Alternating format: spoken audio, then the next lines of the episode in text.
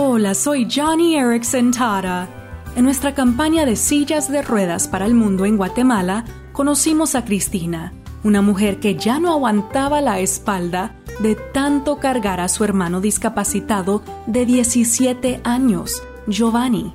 Después de la muerte de su padre, la familia no podía costear una silla de ruedas. Es por eso por lo que cuando Giovanni recibió su nueva silla de ruedas, Cristina se conmovió hasta las lágrimas. Ella dijo, Dios mío, con esta silla de ruedas puedo llevar a mi hermano a donde quiera.